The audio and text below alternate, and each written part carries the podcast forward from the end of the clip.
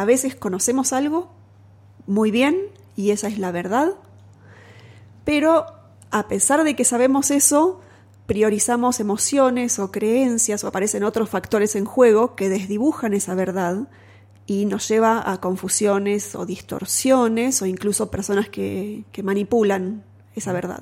Y todo eso lo podríamos englobar en posverdad.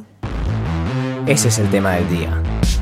Así que bienvenidos a una nueva edición de este podcast, donde vamos a conversar con alguien del mundo de las ciencias. Por primera vez en este show, nuestra invitada del día es doctora en ciencias biológicas por la Universidad de Buenos Aires y se dedicó durante más de una década a la investigación en biología molecular. Actualmente su actividad se vincula a la docencia y a la divulgación científica en temas de salud, posverdad, uso de evidencias y políticas públicas. Es autora de un libro maravilloso, editado en el año 2018, que se llama Pensar con otros. Una obra colaborativa editada por El Gato y la Caja y Abre Cultura. Señoras y señores, es un placer tenerla en este show y seguro la van a disfrutar ustedes tanto como yo disfruté de hacerle la entrevista. Por favor, reciban con un muy fuerte aplauso a Guadalupe Nogués. Bueno, Guadalupe, bienvenida a este show. ¿Cómo estás? Todo bien, buenísimo. Sabes que em, me contabas que te intimidaba esto de los micrófonos. Debo confesar que yo también me sentí un poco intimidado porque nunca entrevisté a un científico. Y tienen como estos mitos de que hablan difícil. No, no, somos gente normal. Son gente normal. Y vos sabes que me di cuenta el día de la presentación del libro. De hecho, era en una sala enorme, ¿no? Terminó y yo dije, voy a hablarle a Guadalupe, le voy a, comentar ya que le voy a invitar al programa. Este, bueno, salí y me encontré con Walter Sosa Escudero, que también se dedica a la, claro, a la difusión. Walter, bueno, toca muy bien la guitarra, ¿no? Se suma a la conversación Nora Bar, re entretenido, la ciencia, que esto y lo otro. Cuestión, cuando quise darme cuenta, vos ya no estabas más en el auditorio. Salgo y veo una cola que era como para el autógrafo de Paul McCartney. veo al final y estabas vos firmando. Sí, sí, fue muy divertido. Increíble. Ahora, eso habla un poco también de, digamos, no solo que el libro está muy bien escrito, que el diseño es maravilloso, sino de lo necesario que era, que es para la gente, ¿no? Porque es una situación súper angustiante lo, lo, de la posverdad. ¿Vos cómo lo estás viviendo? ¿Qué feedback tuviste del libro? ¿Cómo... Sí, yo creo que va por, por el lado que vos decís. O sea, creo que había como una necesidad de tener este tema un poquito más ordenado, quizás. Me parece que hay muchas personas que se sintieron interpeladas por la propuesta del libro, de hablar de, bueno, de, posverdad, pero de cómo, de cómo podemos saber las cosas, de cómo distinguir eh, qué podemos considerar que es cierto, que no, cómo cada uno de nosotros contribuye a ese fenómeno sin darse cuenta. Entonces, fueron como muchas, muchas cuestiones que creo que todavía no estaban mostradas, por lo menos en nuestro ambiente local, de esta manera, y llamó mucho la atención y, cautivó. Sí, fue muy rara la presentación del libro, hubo muchísimas personas y el interés fue enorme. Claro, claro, muchas, muchas repercusiones. Ahora, otro mito que también tienen los científicos, o por lo menos quizá por mi propia cómo recibí la, ciencia como educación en mi primaria. Sí, es una, en general es una pena. Eh, uno tiene la idea de que el científico es como una persona muy rígida. Y en cambio, en tu libro, una de las cosas que me llamó la atención, que incluso la, la abordás medio al principio, es cuál es el lugar de la imaginación en la ciencia. ¿Cuál es el límite de ese lugar? ¿Dónde está lo creativo? Si puedes hablar un poquito de eso. Sí, a veces igual me, gusta tu mirada porque a veces eh, uno está muy encerrado justamente. Yo ya no trabajo de científica, pero claramente mi formación viene por ese lado y para mí es natural. Y es imposible imaginar la ciencia sin su aspecto creativo o de, imaginación. ¿Y cuál es el límite de ese, de ese momento creativo? ¿no? Porque uno imagina una reteoría y después... Y después viene quizás el golpe de la realidad, que es que uno tiene que buscar evidencias para sostener esa idea, eh, o más bien para destruirla. Eso es todavía un mejor trabajo de científico. Y en función de esas evidencias, retocar la idea. Y no importa cuán enamorados estemos de esa idea, si tiene que caer, tiene que caer.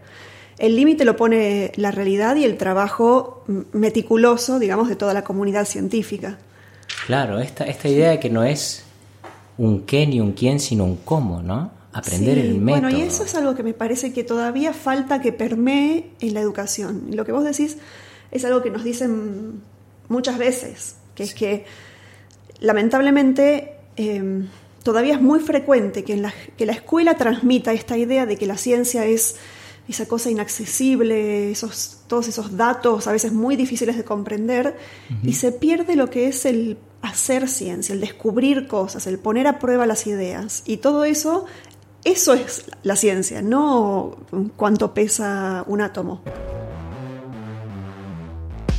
Para mí el, conocer, el, el abordar la realidad requiere múltiples miradas. Y no podemos partirnos tanto y pensar que están las ciencias por un lado y las humanidades por otro lado, porque en última instancia estamos todos compartiendo el planeta y tratando de entender los mismos fenómenos. Ahora, la ciencia puede aportar eh, una metodología que permite entender y conocer cómo es el mundo natural. Pero si nosotros necesitamos, eh, qué sé yo, si hay una, un, un lugar que tiene alta contaminación, podemos entender qué pasa con el ecosistema, qué pasa a nivel de, digamos, de muchos, eh, un enfoque más bien científico, pero también hace falta el aporte de las humanidades de entender qué pasa con las sociedades que viven ahí, cómo se vinculan con el ambiente, que, em, si hay algún aspecto cultural que hay que tener en cuenta. Entonces, realmente los problemas que tenemos hoy en el mundo son tan complejos que yo siento, y esa es mi postura, que eh, aislarnos en miradas que no se tocan nos perjudica a todos. Entonces, sí, todo el tiempo estoy tratando de juntarnos. Claro, claro. De hecho, no era muy mi intención entrar a discutir temas particulares, ¿no? Porque esto a veces hace que si nosotros, por ejemplo, nos ponemos a charlar sobre si algo es verdad o es mentira, alguien que está en contra de esa postura se radicaliza, ¿no? Siente que, que será. Pero hay, una, hay algo que vos tocaste en tu libro y Quería charlar porque, ¿sabes que la posverdad se coló en mi cena navideña oh, familiar? Sí. ¿Qué pasó? Resulta que saltó una discusión. Eh, tengo una prima que tiene así como opiniones muy fuertes, que la quiero mucho, pero sucede que la posverdad se mete en nuestros vínculos más profundos, ¿no? Por esto nos preocupa tanto. Y de repente saltó la discusión de si determinado líder religioso muy popular era buen tipo o mal tipo. Lo cual es imposible saber, pero digamos. y además tengo tendencia a empatizar con me recomería un asado con esa persona, ¿no? Me cae re bien. Ni siquiera soy religioso, pero el argumento familiar era porque está en contra del aborto. Claro. Que es, esperable de un líder religioso, ¿no? Y como si fuera que esto de, la postura a favor del aborto es un hecho incontrastable. ¿Es un hecho? ¿Estamos hablando de un hecho ahí? Me parece que todavía está muy verde la discusión en ese sentido y, por ejemplo, eso es uno de los temas complejos. Tenemos aspectos que podemos verlos desde el lado científico, pero no es el único. Hay aspectos morales, éticos. Si nosotros queremos resolver eso a nivel social, lo vamos a tener que abordar de una manera bastante más eh, abarcativa. ¿sí? Yo no buscaría una respuesta simple. Me parece que tenemos que huir de la aparente simplicidad de algunas cosas. Y descubrir que si hay algunas cosas que son complejas, requieren un abordaje complejo. Y no tenerle miedo ni a no estar seguros, ni a dudar, ni a, por ejemplo, que uno pueda tener un punto de vista basado en la salud pública y al mismo tiempo a nivel personal tener una postura contraria. Es, un ejemplo justamente muy difícil el que, el que traes porque toca aspectos morales y emocionales que son muy difíciles y muy personales y que tienen que ver con tradiciones, con crianza, con... Lo que yo pensaba es, yo tengo una postura personal, por supuesto, frente a eso. Sí, yo también. pero pensar que, que no hay un reclamo digno de atención, por ejemplo, en aquella persona que dice, yo creo que esto contraría mis creencias morales y por qué yo tengo que pagar con mis impuestos, que... Como que ahí quizá hay, algo que entender que es, por ejemplo, la ciencia nos puede decir cuándo aparece el ADN, cuándo aparecen determinadas características en una persona, pero cómo interpretamos esos hechos esos, esas singularidades que identificamos ya es una tarea filosófica, una tarea de construcción colectiva que no tiene que ver con ver hechos duros, ¿no? No solamente, y entonces es importante reconocerlo, para empezar reconocerlo. Por ejemplo, algo que nos pasa a todos nosotros es que queremos tanto nuestras posturas que a veces rechazamos la información que contradice la postura propia. Claro. Entonces, y eso puede ser por una cuestión emocional, por creencias, porque estamos inmersos en un, en un grupo que piensa como nosotros y nos, nos protege, nos cuida. Y si viene una información que amenaza de alguna manera eso, es bastante esperable que nosotros nos comportemos como a la defensiva y digamos, no, bueno, no, eso no es cierto. Claro. Ahora, si nosotros tenemos una cuestión fáctica, vamos a tener que buscar la verdad y tratar de defender la verdad. Sí. Incluso cuando va en contra de lo que nosotros pensamos, o sea, más, más que nunca cuando va en contra de lo que nosotros pensamos. Y ese es un poco el trabajito sutil, digamos, que, que propongo en el libro y que tiene que ver con poder mirarnos a nosotros mismos. La introspección. Eso para, mí, para mí es clave la introspección. Por, por cómo lo, lo contás, pareciera, uno podría pensar, bueno, ¿y cuál es la diferencia con la mentira? ¿Por qué hablamos de posverdad y no de mentira? Y en la mentira uno considera que alguien miente sabiendo que está mintiendo. Claro. Y en, esa, en la situ una situación de posverdad no, no es necesariamente esa la situación.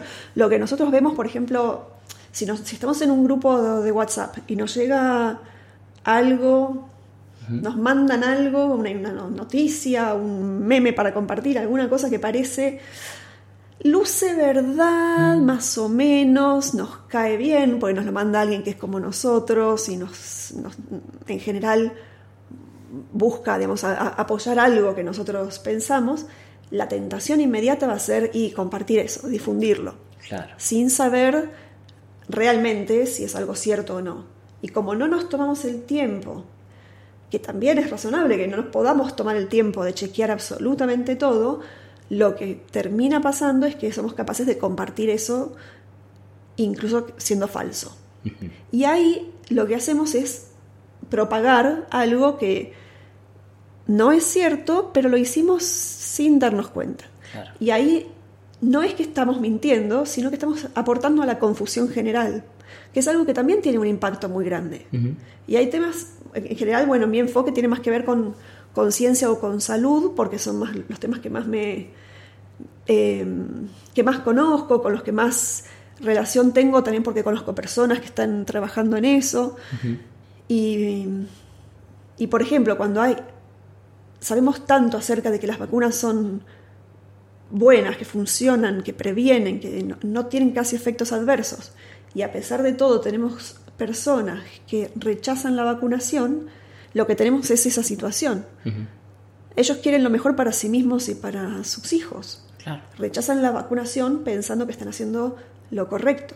Uh -huh. Y cuando uno va con la información, la información no, no alcanza. Uh -huh. Porque estas personas, digo estas personas justo en un ejemplo en donde yo no soy parte de esas personas, ¿no? Pero claro. Claro. van a rechazar la información porque no concuerda con lo que ella piensa. Uh -huh. Pero del mismo modo, cada uno de nosotros, con otro, ese tema o con otros temas, puede estar... Inserto eh, en posverdad sin saberlo. Sin saberlo. Entonces, hasta que no hagamos el trabajo propio, no vamos a, a poder salir. Hablabas de que por ahí no tenemos tiempo de saber todo y enfatizás también en el libro la importancia de mirar el consenso científico. Hablas del peso de la evidencia y cómo cuando hablamos de consenso científico no hablamos del, del consenso coloquial. Uh -huh. ¿Qué es esto del consenso científico? ¿Por qué es importante?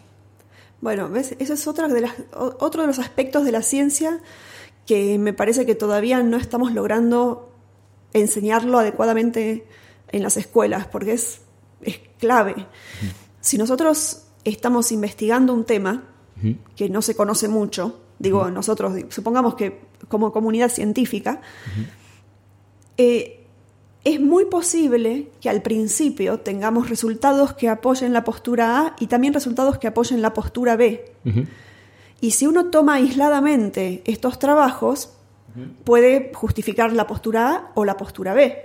Sí. Y eso es algo que se hace lamentablemente con mucha frecuencia. Sobre todo, o, o se hace mm, con mala intención, pero la mayor parte de las veces se hace por descuido o porque alguien no lo Como sabe. si hubiera una ciencia para cada gusto, ¿no? Claro, pero eso es un problema porque los hechos no se convierten en hechos porque sean los que a mí me gustan. Claro. Los hechos son hechos. Ahora, el consenso científico lo que nos permite es evaluar, por ejemplo, esperar un poco, esperar. Hay que esperar, no, no- no es obligación tomar una postura, digo en temas fácticos, ¿no? Una vez que tenemos un cuerpo de evidencia suficientemente sólido, vamos a fijarnos, ¿apoyan la postura A o apoyan la postura B? Sí. Y posiblemente nos encontremos con que, inventando, el 95% de las evidencias, bien tomadas, bien trabajadas, apoyan la postura A y solo el 5% la postura B. Sí. Bueno, el consenso científico es que la postura A es la correcta.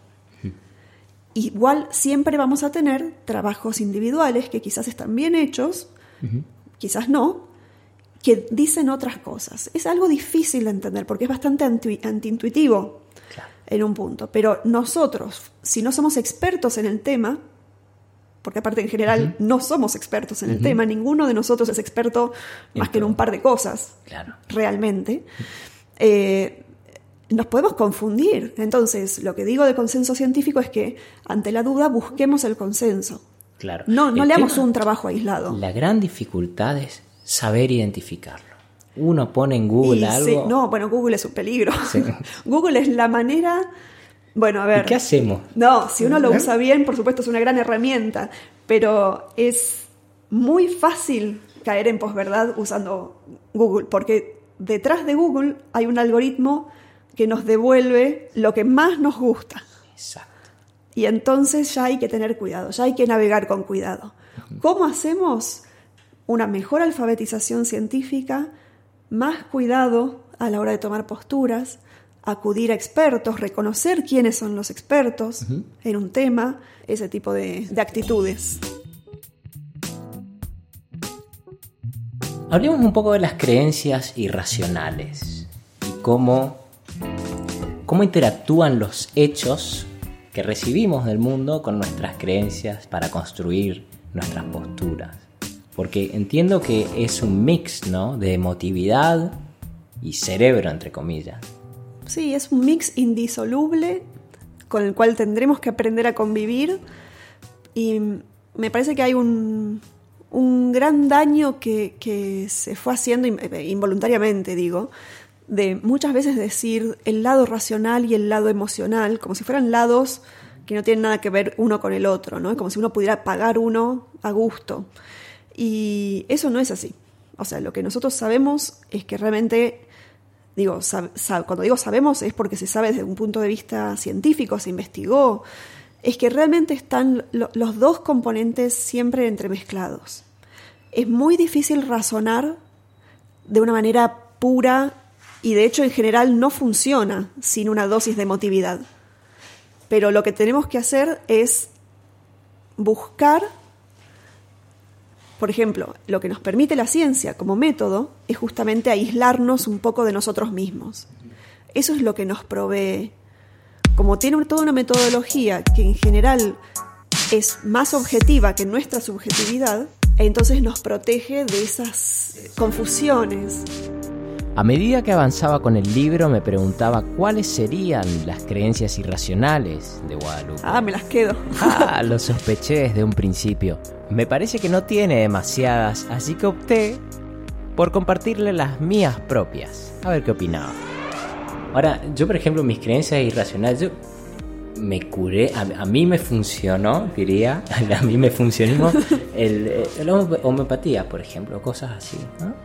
Y, y pienso que a veces la gente necesita como recurrir a cosas por las cuales no tiene buenas razones para recurrir. Pienso en la astrología, por ejemplo. Totalmente. Por supuesto que todos necesitamos eh, muchas veces algunas cosas que no necesariamente son ciertas ni, ni nada. Igual, bueno, de vuelta, esa es una postura mía. Para mí es muy distinta la astrología en un punto que me parece que no hace mucho daño y de hecho muchas personas se sienten reconfortadas. Eh, Pero ya, por ejemplo, con las medicinas yo ten- con- te- tengo, tengo una postura muy diferente, porque realmente la, quizás no justo la homeopatía, bueno, es, es todo muy sutil, digamos, científicamente la homeopatía sabemos que no funciona. Claramente para una persona puede ser igual reconfortante y se- que siente que le hizo bien, pero a veces, como hubo ya muchos casos documentados de personas que por seguir un tratamiento homeopático dejaron una quimioterapia Claro. o eh, tomaron decisiones de salud pésimas que Sí. terminaron matándolos, en un punto siento que tenemos que ser mucho más cuidadosos con ese tipo de... O cuando se trata de cuestiones públicas, ¿no? Tu libro, por ejemplo, tengo entendido que ya lo tienen todos los miembros de la Cámara de No, Diputados y eh, Senadores. todavía no, pero bueno, nos agarró justo el receso. Ah, pero bien. no llegamos. eh, eh, ahora no están, esta- van a volver ahora en marzo y vamos a seguir entregando los libros. Bien. Bien, ahí hay como una estrategia direccionada hacia lo público, ¿no? Y está la, la faceta más Bueno, ese es el tema. Una cosa es que una persona acuda a la homeopatía con cuidado, sin dejar un tratamiento médico comprobado, y una muy distinta se- sería, para mí, que un Estado habilite la homeopatía en, un, en el sistema de salud público, por ejemplo. Claro. Pero sí, en ese sentido, lo público y lo, y lo privado para mí es muy, muy distinto, ¿no? Y lo que esperamos con el, con el Congreso es esto, darles el- un ejemplar a cada legislador para que vea si le sirve como herramienta. Y hasta Claro. ahora, la verdad que tuvimos una muy linda repercusión de algunos. Y, y bueno, y nos seguimos reuniendo cada tanto, así que vamos a ver a dónde conduce todo eso.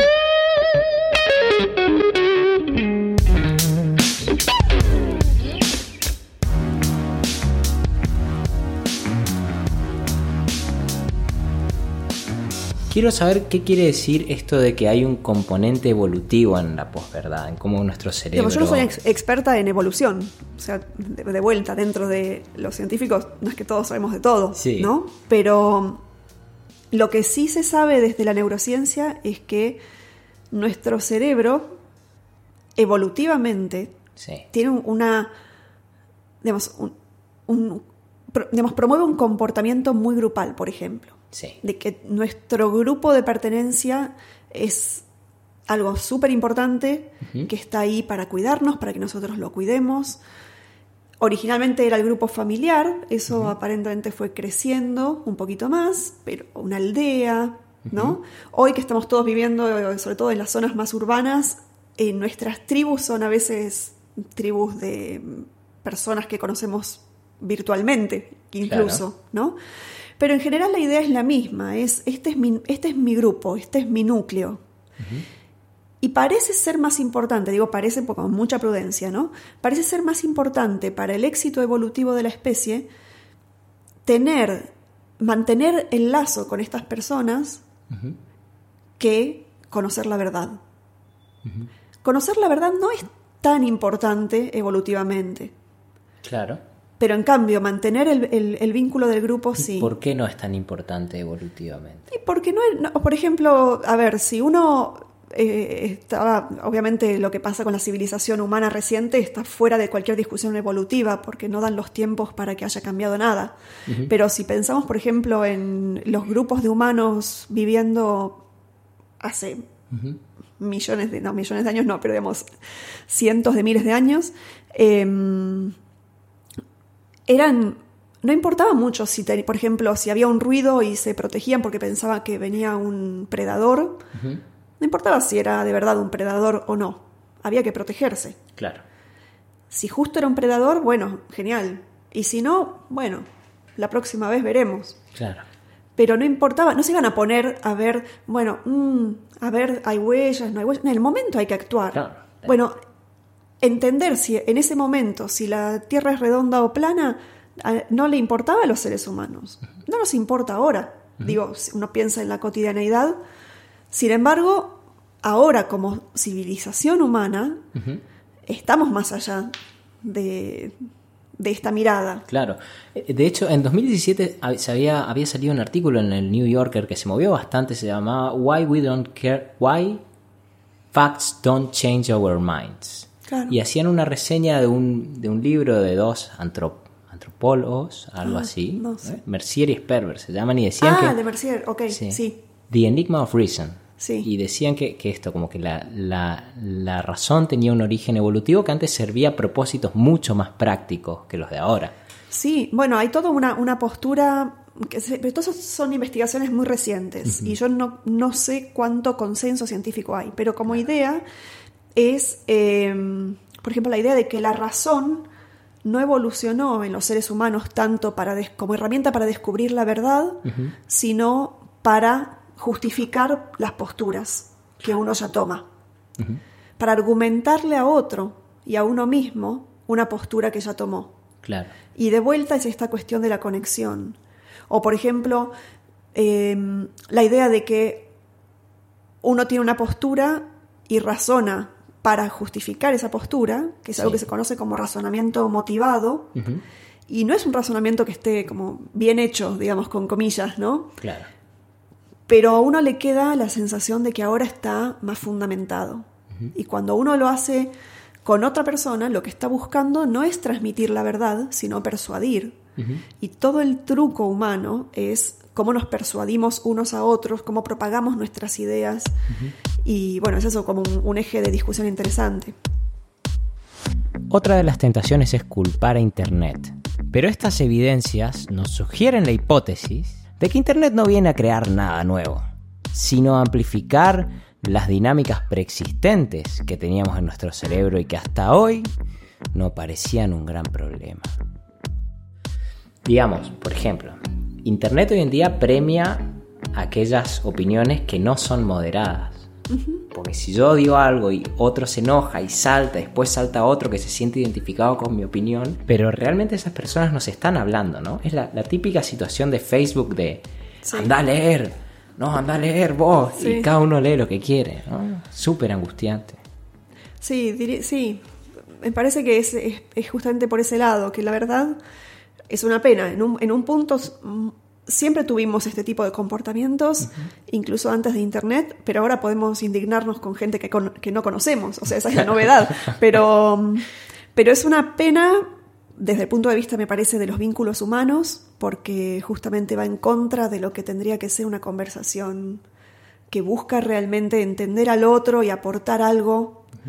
Una conversación genuina, sobre todo en- entre personas que no están de acuerdo, debería ser honesta, debería ser pausada, debería permitir a- a- eh, un ida y vuelta respetuoso, en el cual uno respeta a la persona, aunque pueda no respetar la idea de esa persona.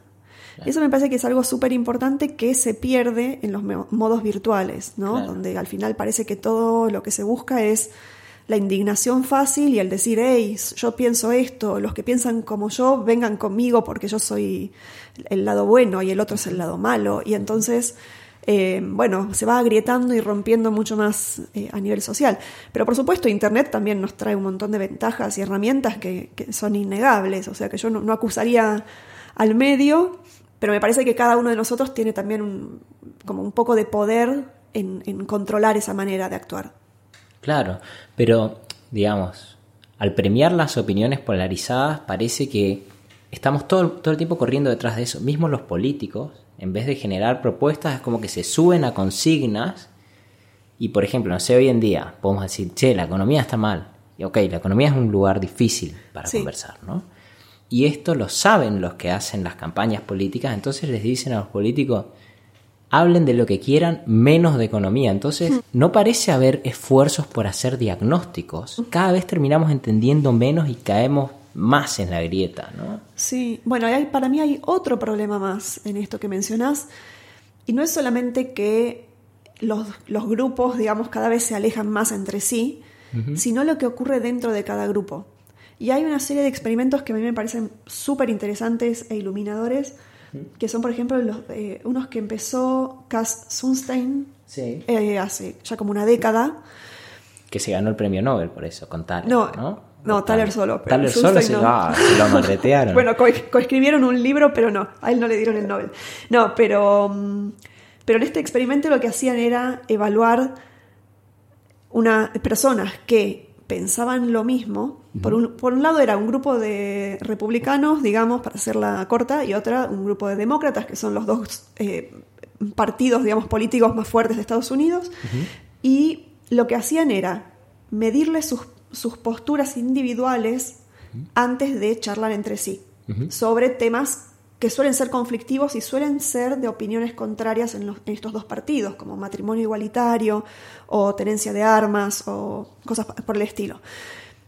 Después hacían que cada grupo por separado, o sea, de los que pensaban y parecido, hablaran entre sí solo 15 minutos. O sea, no largas discusiones, 15 minutos de charla de los demócratas entre sí y por otro lado de los republicanos entre sí sobre estos temas. Y después medían de vuelta las posturas y lo que vieron, independientemente de los partidos, era que las posturas se habían vuelto más homogéneas dentro del grupo. Se había perdido diversidad y además las posturas se habían vuelto más extremas. Entonces, no solamente perdemos diversidad hablando entre nosotros y polarizamos más nuestras posturas, sino que además pasó otra cosa, que es que cuando los investigadores le dijeron a las personas, hey, vos antes pensabas esto, ahora pensás esto otro, las personas lo negaban. O sea, no, yo siempre pensé esto que pienso ahora. Como que ni siquiera podían darse cuenta de lo que había pasado. Y eso, a medida que nosotros nos vamos agrietando, además de perder el punto de vista de las otras personas y, y seguir hablando siempre entre nosotros, está posiblemente pasando mucho de esto, que es que cada vez nos volvemos más extremistas y cada vez tenemos menos sutilezas, digamos. De, hecho, en los 90, cuando empezó a aparecer Internet, se veía como esta herramienta de liberación, donde encontrar un link era oro en polvo, y hoy en día vivimos esta situación de guerra de links, ¿no?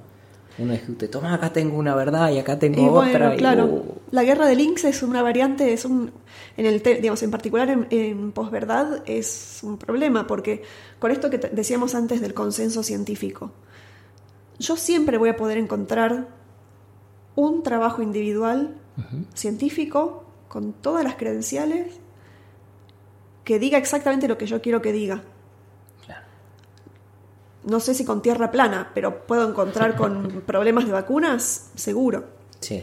Y el problema es que si no miramos el consenso científico, yo agarro un link aislado, lo revoleo al otro, no con intención de que el otro lo lea, sino con intención de justificar lo, lo que yo estoy diciendo, y es la nada misma. Porque de vuelta, ¿no? No estamos hablando de nada, no estamos aportando ruido y estamos metiéndonos en posverdad a pleno. I'm not going to give you a question. You are fake news. Go ahead. Este, Guadalupe, ahora, para salir de esta grieta, con la introspección, o sea, está buenísimo, pero requiere que cada persona se mire a sí misma. ¿Qué podemos hacer más allá de, de, tener como una actitud de expectativa generosa hacia los demás y cómo van a, mirarse a sí mismos. ¿Hay algo que podamos hacer para sacar a un individuo de ese lugar? ¿Cómo es la metodología? Bueno, no tengo, mm, lamentablemente no tengo respuestas que pueda decir esto va a funcionar, pero mm, mi propuesta es ir por varios ejes a la vez. Por ejemplo, bueno, el lado introspectivo es importante, pero yo no puedo obligarle a, obligar a alguien a ser introspectivo, es una invitación que la otra persona puede tomar o declinar. Pero también una cuestión empática con el otro. O sea, nosotros también podemos tratar de ser más empáticos con los demás y darnos cuenta de que la otra persona es otra persona que tiene sus cuestiones, su vida, que hace lo que puede y podemos quizás ayudar, una cuestión más de vínculos. Me parece que hay que proteger un poco los vínculos, hay que volver a hablar de amor, digamos. Eh, no insultar al No insultar, estamos todos juntos, somos así como una, gran familia y nos tenemos que cuidar entre todos. Estamos todos viviendo juntos, tratemos de convivir. Pero más desde el lado, em, un poco más de otra de mis, mis patitas, que es Además de la ciencia, yo en realidad me identifico mucho como docente. Soy docente desde hace muchísimos años y es algo que amo. Y creo que tenemos una, gran tarea por delante en la educación. Por ejemplo, desde enseñar pensamiento crítico o cómo evaluar evidencias. Porque también hay mucho desconocimiento en esto. Justamente también lo decías antes. O sea, ¿cómo nos damos cuenta? Y bueno, seguir el consenso científico. Hay pequeños tips que uno puede ir siguiendo. Pero eso se tiene que enseñar, no podemos esperar que una persona lo aprenda sola. Entonces, enseñar eh, eh, a evaluar evidencias, enseñar a leer los medios de comunicación, entender, por ejemplo, que si una noticia sale en un medio, eso es una habilidad que, no se, que se entrena a los golpes, pero Claro. que en general, eh, digamos, uno esperaría algo tan importante, me parece que tendría que estar en la escuela. Y después también una cuestión más, yo no sé si lo, lo tendría que dar la educación, la, digamos, formal, me refiero a la familia, a la sociedad, o quién, pero me parece también que tenemos que proteger más la verdad, digamos, darle, volver a darle valor, Claro. porque en medio de todo esto nos olvidamos de la verdad y al final es como que todo parece, bueno, yo pienso esto, vos pensás lo otro, sigamos nuestra vida. Y no, hay, a veces hay una verdad y la tenemos que cuidar. Y ahí Claro. es una cuestión un poco más, me parece, de la sociedad. Sí, sí, sí, ni hablar. Si, si todos nos empezamos a insultar y a no comprender es... Y ahí no, no creo que vayamos a ningún lado. Además las teorías conspirativas son muy seductoras, ¿no? Me retuve también otra cuestión que era esto de que si uno se pone a discutir punto por punto con alguien sobre una narrativa conspirativa, es probable que haya como un- un- una retracción hacia la postura equivocada más fuerte. Que quizá a lo mejor una buena estrategia es sugerir una narrativa alternativa, pero no ponerse a discutir punto por punto la narrativa equivocada. No, no, no refutar, sino, mira, hay esta otra visión. Bueno, Te ofrezco mucho, esta. mucho de eso cambia también, no es, no es solo lo que uno elige decir o no decir, sino también la manera. y, y hay algo en, en el, en el modo en el cual justamente si, si lo planteamos como una batalla, como un combate entre, digamos, en donde uno gana y el otro pierde, es razonable que la otra persona también trate de ganar. Pero tenemos que salir de esa dinámica. Eso es algo que también es, es muy difícil y que las redes, internet, no- la promueven constantemente. O sea que salir de eso es todavía ir más contra la corriente. Porque cuando salimos del, del combate Sí, con la otra persona, nos damos cuenta de que en realidad estamos juntos trabajando para algo mismo. Entonces, si juntos encontramos cuál es la verdad, fue un trabajo colaborativo. Pero para eso tenemos que poder conversar de otra manera. No, que yo tengo razón y vos estás equivocado y, y entonces se termina y sos un idiota y entonces y todo no, no, Claro. eso no va a andar. poner como categorías a la gente, ¿no? Vos entras Sí, en bueno, tal eso- y- esos son los modos de no hablar. o sea, Claro. Pero sí, las teorías conspirativas en particular son muy, muy difíciles. Justamente muchas se sostienen a pesar de un montón de evidencia en contra por, por lo seductoras que son. Claro. Y no vamos a destruir una teoría conspirativa por atacar los, los hechos, porque justamente son situaciones tan de posverdad en donde lo que está primando es la emoción. Claro. Y un montón de otras cuestiones que tenemos que tener en cuenta, tenemos que poner sobre la mesa. Para el final le pedí a Guadalupe que nos comparta algunas palabras sobre el proceso creativo del libro. ¿Por qué con el gato y la caja? Y cómo fue la experiencia de escribir un libro con participación de mucha gente. Además, la modalidad de financiamiento del proyecto también fue de lo más innovadora. Recurrieron a una plataforma de financiamiento colectivo donde pidieron la plata a la gente antes de que el libro salga. Fue un- casi un- independiente. Lo que llamamos, sí, un proceso abierto. Eh, sí, fue una idea que mostré en algunas editoriales. No, no logré, digamos, convencerlas, posiblemente esperaban otra cosa. Y mm, justamente con el equipo del gato y la caja encontramos que nos motivaba mucho el, como proyecto, más allá de- del libro o no libro, digamos, no era un libro más, era algo que ellos tenían ganas de hacer.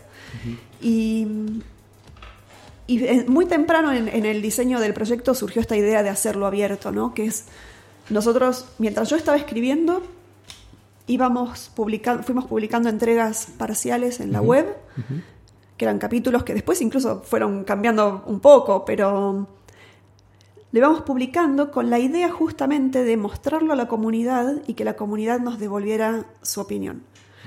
Y ahí fueron comentarios que nos ponían en la, en la página web o eh, llamadas telefónicas o encuentros que directamente pautamos con personas que dijeron leí esto y no estoy de acuerdo porque qué sé yo, genial, charlemos, contanos por qué eh, y aprendimos muchísimo. Y me parece que justamente terminó saliendo, desde mi punto de vista, maravillosamente porque yo siento que hoy el, el- el libro quedó como quedó. Bueno, por supuesto siempre se podría haber hecho mejor, pero tiene muchísimo de la comunidad y tiene muchísimo de un montón de reflexiones que fueron ocurriendo durante la escritura. Claro. Y, y eso me parece que aportó. Claro. Así que al final la idea de proceso abierto y colaborativo me pareció fascinante. Le pregunté a Guadalupe si creía que la falta de entusiasmo de las editoriales tradicionales para con este proyecto podría tener algo que ver con que su modelo de negocios está articulado a partir de la grieta.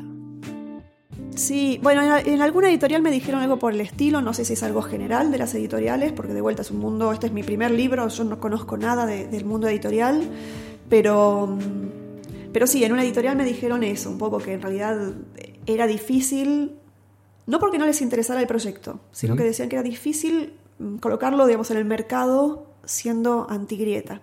Claro. Y eso, bueno, puede ser que sea así, no lo sé. Por ahora nos está yendo muy bien, así que me parece que tan mal no... Es que creo que creo que el diagnóstico es equivocado. La No gente sé, está cansada de la grieta, ¿no? Parece que hay un grupo de personas cansadas de la grieta y que quizás también encontraron en esto algo Claro. de las grietas, de todos los ejes. Pero bueno, Los, los que están afuera de la grieta también son una grieta. y sí, Guadalupe, gracias por tu generosidad y por tomarte el tiempo de charlar. no, gracias Leopoldo, la verdad que estuvo buenísimo. Y gracias también a todos los que llegaron hasta acá. Esto fue Nada está de más. Créditos a Celeste Braga Beatove por ayudarme con los criterios editoriales, a Lito de Bortoli y a Atahualpa Culeri por la música. Para quienes no me conocen, mi nombre es Leopoldo, pero mis amigos me dicen Lion y pueden encontrarme en las redes como LionPold. Ahí por lo general siguen las conversaciones de lo que hablamos por acá. Y solo para ustedes los más pacientes, un off the record. Sí, bueno, Darwin fue, bueno, es uno de esos científicos que uno ama porque tuvo, no es que tuvo una idea, tipo así, lamparita, un día se despertó, sino que estuvo trabajando durante 50 años en, en pulir esas ideas, en contrastarlas con, con la evidencia que le había encontrado, evidencia fósil, cosas que no le cerraban. Y es como para mí un buen ejemplo de, de actitud científica de la buena, tenemos unos pe- de cualquier manera, ya ahora, a partir de su idea sobre la evolución por selección natural, eso ya fue refinado. No, hoy la lo que sabemos de evolución no es darwinista, o sea, se basa en él, pero se volvió muchísimo más fuerte en base a evidencias de otros que provienen de, de otros campos, así que no me hagas, no, no me hagas esa pregunta, no, es que no tengo un favorito. Uno que te guste mucho. Es muy difícil, aparte en la ciencia hay otra cosa, que es que uno no... Darwin es un personaje muy particular, pero yo te podría decir experimentos favoritos, A ver. conocimientos favoritos. A mí me, me emociona cuando como humanidad sabemos cosas nuevas. No, no sé si tanto la persona, porque nunca, nunca es una persona, en general es un grupo de personas y, Sí. y siempre hay aportes ¿no? secuenciales. Pero hay cuestiones científicas que a mí me parecen hermosas que estamos descubriendo ahora, cosas sobre el cerebro, eh, entender que en Marte hay agua. Ah, eso es hermoso. Eso, o sea, es como... ¿Y para qué sirve? No, no me importa para qué sirve, lo, lo sabemos. Después veremos si sirve o no. Claro, claro. Bueno, sí, el amor por el Es- conocimiento. para mí es, el es eso.